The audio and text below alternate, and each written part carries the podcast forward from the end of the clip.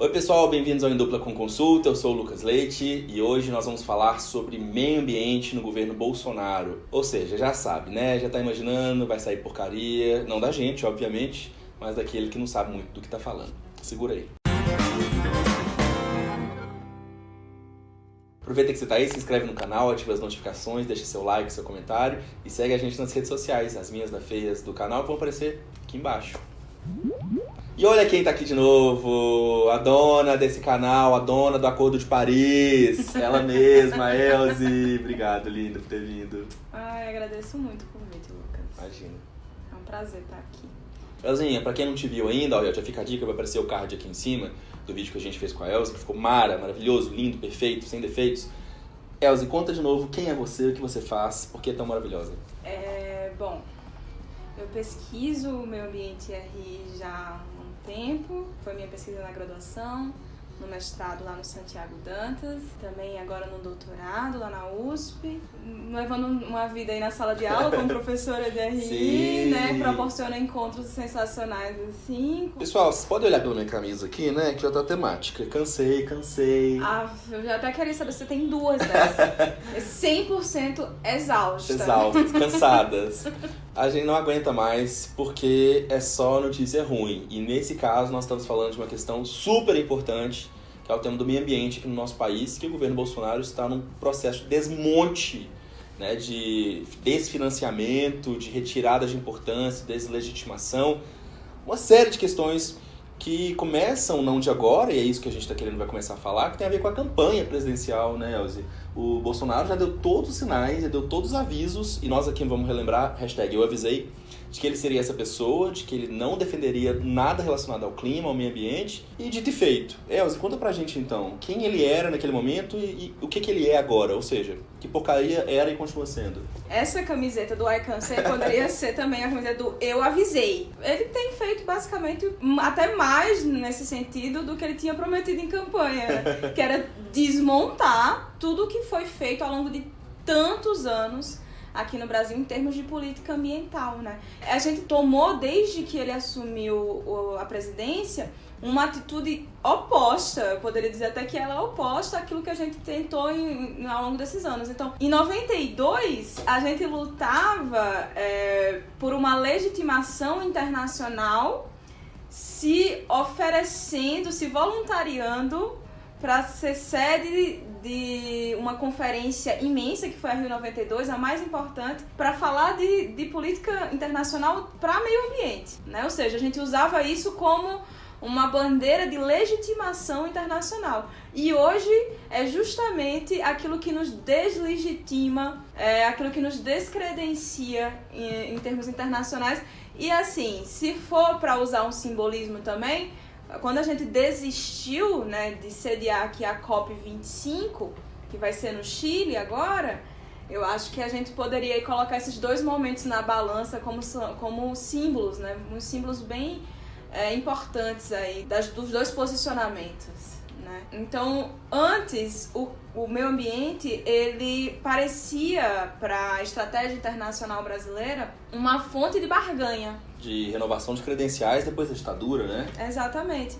Numa época em que rumar a democracia era tão importante, né? Não somente pelo, pelo ambiente doméstico, né? Mas também ah, no ambiente internacional de um alinhamento né, ao que acontecia também no cenário internacional e nos outros países no pós-Guerra Fria, a gente caminha agora justamente para um esvaziamento da pauta ambiental como uma garantia à nossa soberania nessa questão, nessa discrepância entre os dois momentos, a gente entende aí a discrepância da política que o governo tem, tem adotado, né? Da visão que o governo tem a respeito das prioridades, né? É, é- realmente é muito simbólico, né? Não tem outra palavra. É engraçado, porque a COP25 seria no Brasil uma representação de que a gente né, tem legitimidade, tem voz, tem vontade de atuar enquanto um ator importante do Sim. meio ambiente, e vai para o Chile, que é um, tem um governo de direita, um governo liberal, que não é um governo de esquerda, tem nada de esquerda no governo do Sebastião Pinheiro, né? Exato. Ou seja, não é um tema de esquerda e de direita, meio ambiente. Não. É um tema que, como afeta a todos, né? Preocupa a todos. Não é um tema que precisa de ideologia para ser debatido. Quem estava aqui em São Paulo há mais ou menos duas semanas sentiu o drama. Há mais ou menos duas semanas aqui em São Paulo, o céu escureceu às três da tarde. Literalmente. Literalmente. Exato. Parecia que tinha anoitecido. Eram três da tarde, pareciam seis, sete da noite, assim. Então, As nuvens eram pretas, sabe? Não era uma nuvem que parecia que ia chover. Era uma nuvem preta, Escura. preta. Era. Fiquei esperando o Godzilla aparecer, assim. Era meio Stranger Things, assim. Isso, exatamente. Era muito sombrio, O que é que os dois têm em comum? Millie Bobby Brown. Ah, né? Sim. Então a culpa é dela. Não, não é Exatamente. dela. A culpa não, é Ela é dela. maravilhosa, jamais. O que foi que aconteceu? A fumaça gerada por queimadas na região amazônica, tanto aqui no território nacional como ah, na Bolívia, foi incorporada por essas nuvens e aí as correntes né, de ar trouxeram essas nuvens até aqui. E quando finalmente choveu, a água que caiu era preta. Essa água foi testada em laboratórios aqui na, na USP e em outras universidades e ela continha vestígios de fumaça, fuligem e ah, vestígios indicativos de que essa fumaça tinha sido de, de vegetais. Né? Ou seja, tava. Ainda está, né? Mas antes desse episódio, um, uma queimada, um, um, uma- um incêndio sem na- na- na Amazônia. E aí, de repente, uma fumaça imensa em São Paulo. E o que é que aconteceu antes disso? O diretor do INPE, que é o instituto que monitora as queimadas na Amazônia, foi demitido a pedido do, do Bolsonaro, porque. E o Bolsonaro disse que foi a pedido dele Foi, sim. porque não tinha clima. Não tinha clima para continuar porque o INPE divulgou um relatório dizendo que no mês de junho desse ano, de 2019, o índice de queimadas era 88% maior do que em junho do ano passado. Agora, engraçado, né? O Bolsonaro, ele demitiu o diretor do INPE por fazer o trabalho dele. Vocês estão entendendo o problema da questão? É um governo que não acredita na ciência, não acredita no aspecto técnico, não acredita em alguém que sabe, né, aquilo que está fazendo. E é um relatório, gente, feito por cientistas, tá? Não tem gente de ideologias específicas, não tem nenhum partido envolvido naquilo. Exato. Pelo amor de Deus, é isso que a gente é, pega muito no ponto, né? É um governo que é contrário à ciência, ao avanço da ciência, à inovação, ao uso da técnica. E isso é muito, muito sério.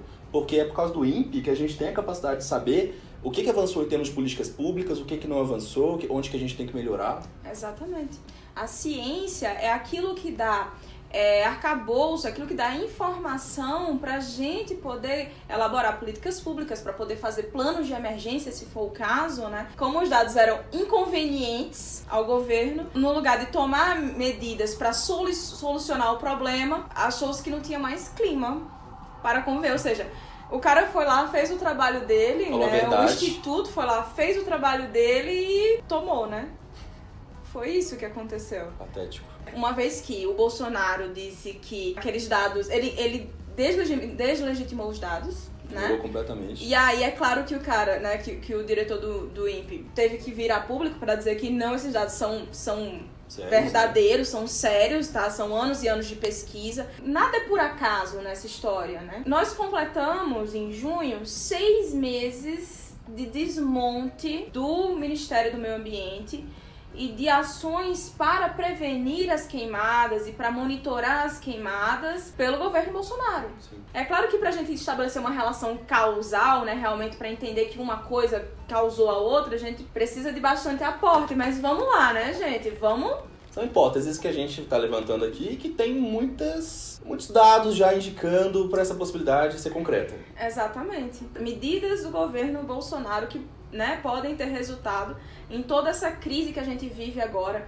em relação à Amazônia. Na campanha, ele já tinha dito que não é que ele é in- indiferente à causa ambiental, é que ele trata a causa ambiental de uma forma completamente diferente do que vem sido tratado até então. Ele despreza a causa ambiental. Ele já chegou a dizer que não é interesse dele. Que ele queria sa- que sair do, do Acordo de Paris, né? Que o Brasil deveria sair do Acordo de Paris. Ele era o único, inclusive, que falava isso, né? Se não me engano. Dos Sim, grandes sim, presidenciáveis sim. que tinha alguma chance ali. Sim, é, ele era o único. Porque realmente é nonsense você sair do Acordo de Paris, Não faz entendeu? menor sentido. Principalmente se você é o Brasil. E aí, depois, ah, ele tenta juntar o Ministério do Meio Ambiente, Meio Ambiente com o Ministério da Agricultura, Uhum. né? Ou seja, são dois ministérios que têm posições ah, naturalmente opostas, né? Da natureza de cada um desses ministérios ter pautas distintas e que geralmente conflitam. Mas aí, ah, então vou resolver o conflito. Toma aqui, ó, a senhor Lobo, toma aqui esta ovelha e toma conta. Não é assim que se faz também, né? E aí, uma vez que ele, né, que essa pauta não passou, de, de absurda que era, ele nomeia para ministro do meio ambiente um cara que ele sabia que teria capacidade de dar continuidade ao, ao desmonte do ministério que ele queria que acontecesse, né?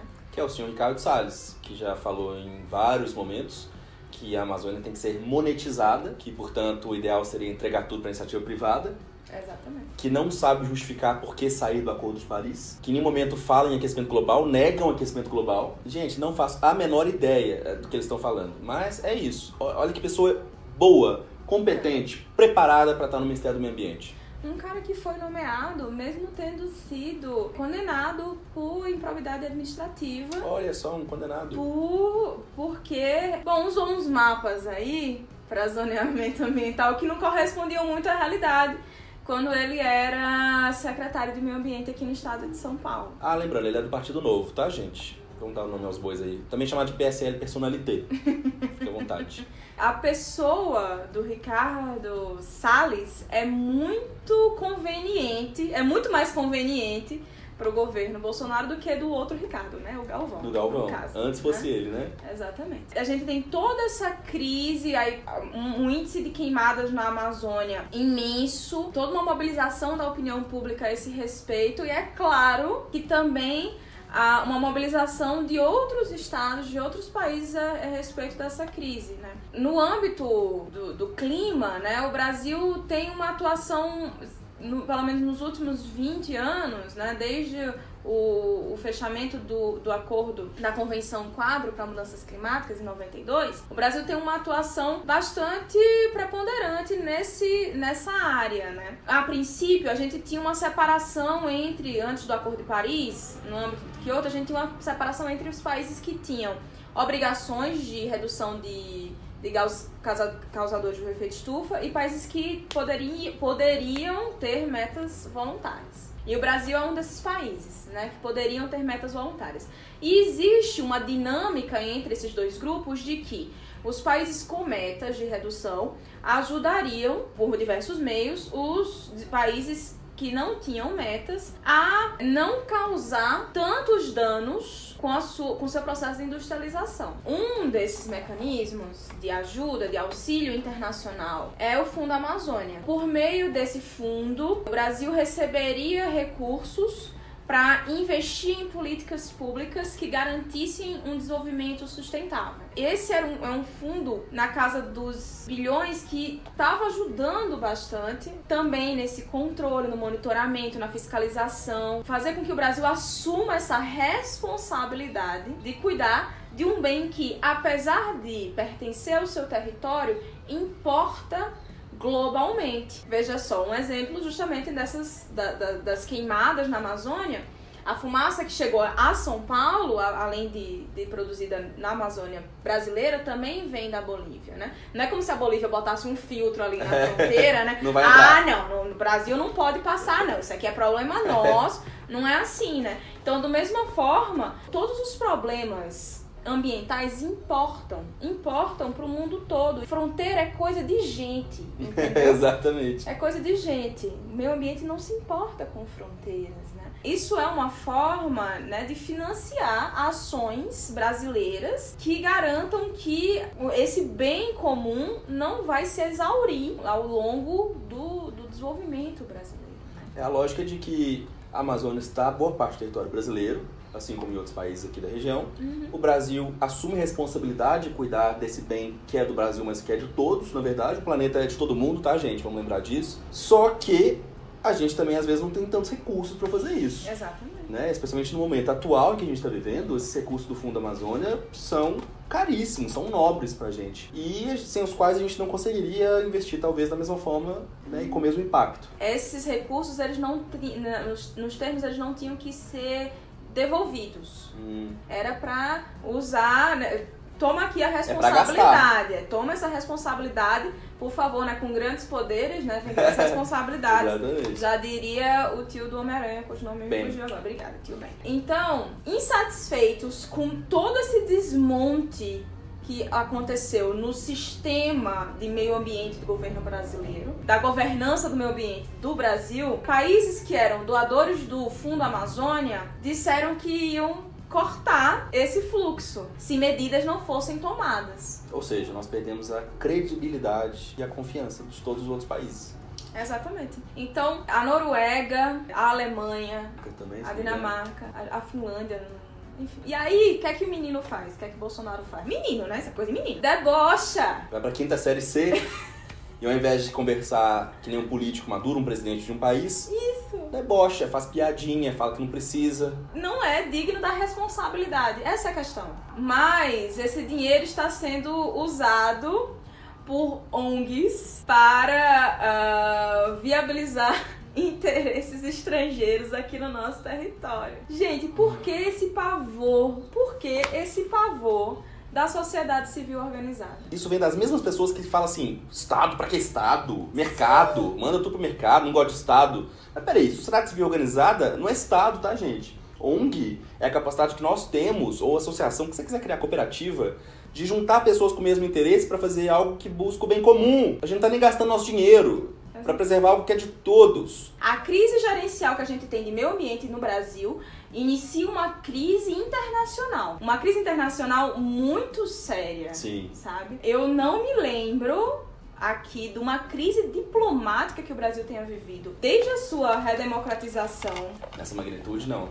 Desse jeito. Que envolva países do G7, que a gente vira debate de uma mesa entre outros líderes que eles conversam. Você tem um vídeo, né, da, do Macron conversando com a Angela Merkel, em que eles estão falando, ah, eu vou, eu vou ligar pro Bolsonaro para conversar com ele. Parece, sabe, as mães conversando com a professora na escola? É. Vou ligar isso, pra mãe do menino para pedir para conversar, para dar um jeitinho nele. Ô, gente, nós vemos piada. A gente virou piada no sistema internacional. Nesse período de redemocratização, a gente teve um trabalho tão grande para se legitimar como um ator ambiental importante e agora a gente tá jogando tudo pro ar. É aquele meme, né? É. Eu não quero mais saber Cansei. de nada, né? Vru. E aí, para completar, aí a gente entra num debate sobre soberania, né? Ai, não, mas essa é uma atitude para garantir a soberania nacional, porque tá tendo ingerência. Gente, foi uma ingerência que não é uma ingerência, né? Foi um acordo feito pelo Brasil, entendeu? Para que isso acontecesse sabe? Nós assumimos a responsabilidade. Isso, exatamente. Tudo foi acordado, entendeu? Tudo isso é, é, é paranoia. É paranoia. É. Recentemente a gente teve a assinatura do, do acordo Mercosul-União Europeia. Do né? qual nós falamos aqui em cima e demos a dica da questão do meio ambiente. Exatamente. E é uma questão, o meio ambiente é uma questão crucial nesse acordo. É um termo do acordo que todos os países façam parte do Acordo de Paris. Isso é uma das questões, né? Então, ainda bem que não saímos, né? Porque senão. Né? E, e, e aí o Bolsonaro se vangloria de ter né, fechado esse acordo que realmente já tem é. muitos anos em negociação. Se ele tivesse saído do Acordo de Paris. Não tinha acordo com a Não tinha acontecido, né? E é claro que isso também, é, essa questão importa também para a União Europeia. A questão ambiental é uma questão importantíssima é. para os países europeus. Esse discurso Bolsonaro, o meio ambiente é uma porta de ingerência estrangeira aqui no Brasil, é um discurso falido há décadas. É um discurso que caiu antes do final do século XX, né? Antes do fim da ditadura, a gente já tinha Sim. a queda desse discurso, porque antes o governo brasileiro encarava a questão da soberania do meio ambiente assim: se é meu, se tá no meu território, eu uso como eu quiser. No entanto, começou a se entender que a soberania ela tá diretamente atrelada sobre, é, com a responsabilidade que você tem sobre os seus recursos naturais, a responsabilidade de gestão desses recursos. Porque se o meio ambiente não respeita fronteiras, É, o recurso é seu, a responsabilidade sobre a gerência desse recurso é sua. Também. Mas ele importa para todo mundo. Isso. Quando se gira essa chave, entende-se que o meio ambiente é um arcabouço de barganha internacional. É uma forma que o Brasil encontra de se legitimar nas discussões internacionais e de participar desse clube de governança, né? Isso. Ou seja, de sentar com quem toma decisões Ser respeitado.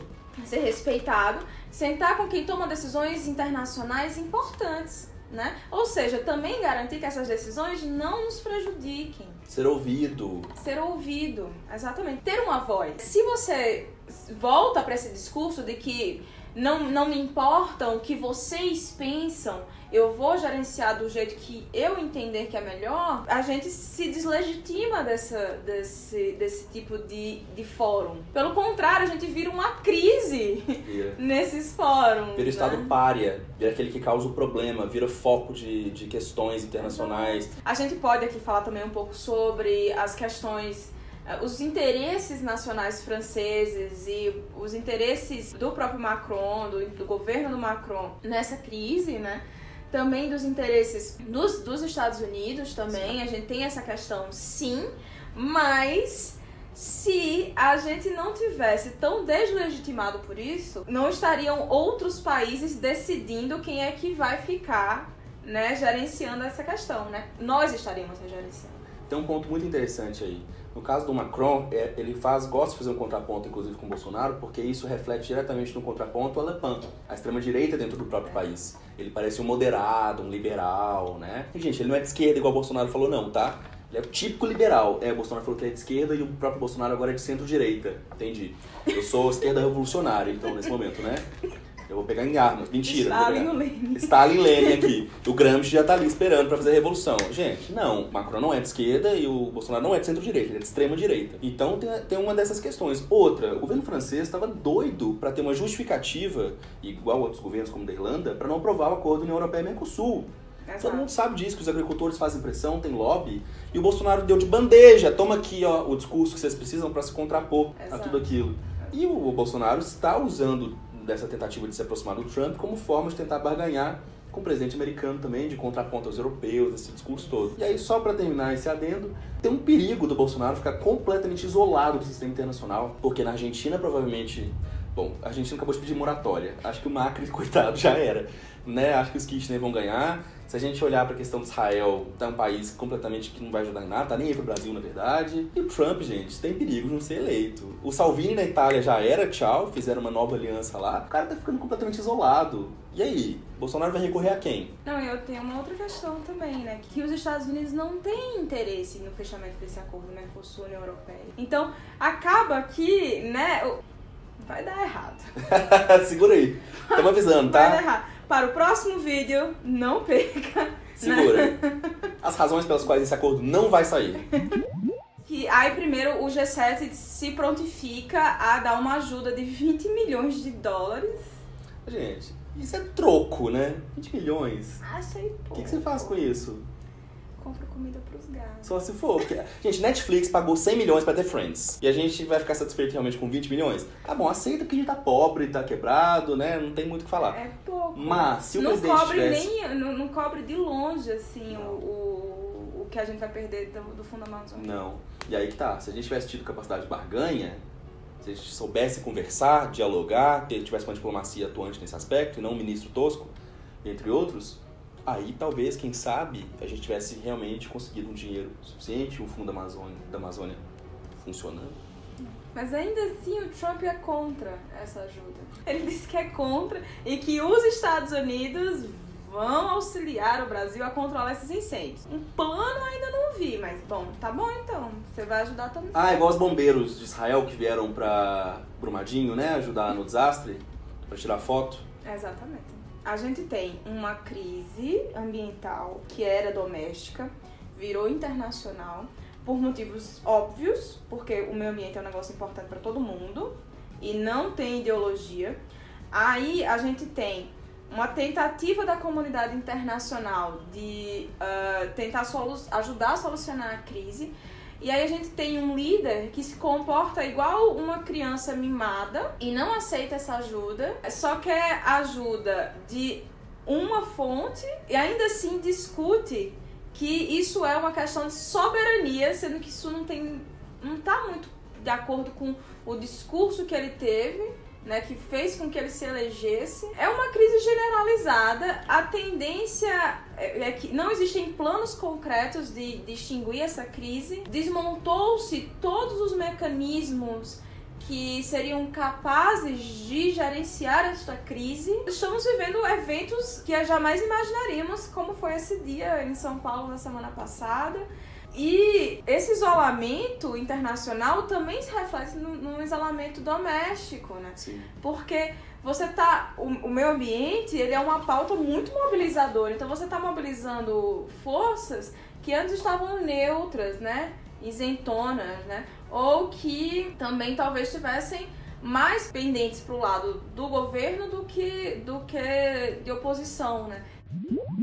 É, a perspectiva não é boa, a gente não vê nada concreto. O governo demorou muito a se mobilizar para tentar falar o que ia fazer para combater essas queimadas, para combater esse desmatamento. O que, que vai acontecer? O que, que você imagina que a gente vai ter de represália automaticamente nesse momento? O que, pode acontecer com o Brasil no futuro? O que tem aí de projeção? Olha, em termos internacionais, pressão política, sobretudo, né? O que, que acontece? A gente perde poder de barganha, né? Perde o, o, o poder que a gente tem no, no âmbito internacional para poder negociar. Quanto mais a gente avança nesse tipo de, de comportamento, mais perdemos esse poder. E uma vez que se decida, porque esperamos isso, né? É, retroceder nesse, nesse comportamento, nessas atitudes, mais teremos que ceder, menos poder de barganha teremos, então mais susceptíveis às pressões estaremos ao longo dos anos, né? Então, isso em termos comerciais, inclusive. Em né? termos comerciais. Então, quando a gente fala, ah, isso aqui tá, tá, é um, uma ameaça à nossa soberania, né? Na verdade, a gente tá só gerando uma enorme bola de neve de ameaça a autonomia brasileira, a soberania brasileira, a autonomia que o Brasil tem para tomar decisões em âmbito internacional, decisões de política externa, né? Então, as nossas decisões de política externa vão ficar cada vez mais submetidas às pressões políticas internacionais. Acabou a autonomia, a verdade é essa. É isso. Infelizmente, então, a gente está propenso à sanção, a pressões. Exato por irresponsabilidade. Irresponsabilidade. Porque a gente não teve responsabilidade para lidar com a nossa soberania. Os países latino-americanos estão que todos cooperando entre si. A Bolívia e a Argentina estão cooperando no sentido do combate ao desmatamento e, ao, e, ao, e à queimada. E é bom lembrar também que Evo Morales, governo de esquerda, Macri, governo de centro-direita, direita, liberal. Ou seja, de novo, não é matemática ideológica de partidos. Isso é só temática de gente que acredita minimamente na ciência, no que está vendo, está na nossa cara, e gente que é ignorante o suficiente para não aceitar isso. E infelizmente faz essas cagadas aí. Gente que nega as mudanças climáticas porque está fazendo frio. Ah, é, fez até um friozinho em Roma, né? Como diria o chanceler templário. Exatamente. Bom, gente, a gente espera que vocês tenham gostado, né? Sigam a Elza nas redes sociais, troquem ideia com ela, mandem mensagens ela virá mais vezes aqui para falar das coisas que acontecerão em breve, que é, obviamente essa temática não vai acabar aqui, né, Elzinha? Então, Pode chamar que eu venho. Muito obrigado. Me chama que eu vou. Me chama que eu vou. Tem, tem gatinho, tem Lucas, eu venho. Obrigadinho demais, Elza. Foi um prazer. Hum, foi um prazer imenso, Lucas. Muito obrigada por mais uma vez abrir o espaço aqui para eu falar. Como eu já te disse, se me chamar eu vou, eu, né? Bel Marx style. Tamo junto. Valeu, gente. Até a próxima. Tchau, tchau. Tchau. Thank you.